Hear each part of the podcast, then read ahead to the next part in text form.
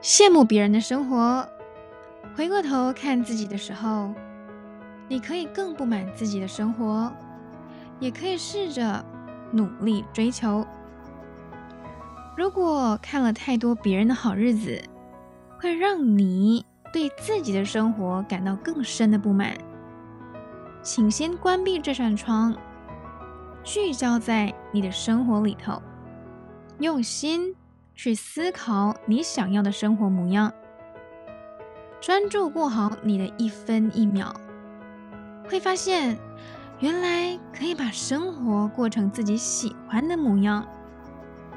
不再只羡慕别人拥有好多。如果看见了理想的生活，能够激发你更有动力的去追求，适时适量的吸收，像是生活指南一样，尝试跟着做，再从过程中找出专属于你的节奏，让想象的生活一点一滴在日常里落实。慢慢的，就能离理想的生活越来越靠近了。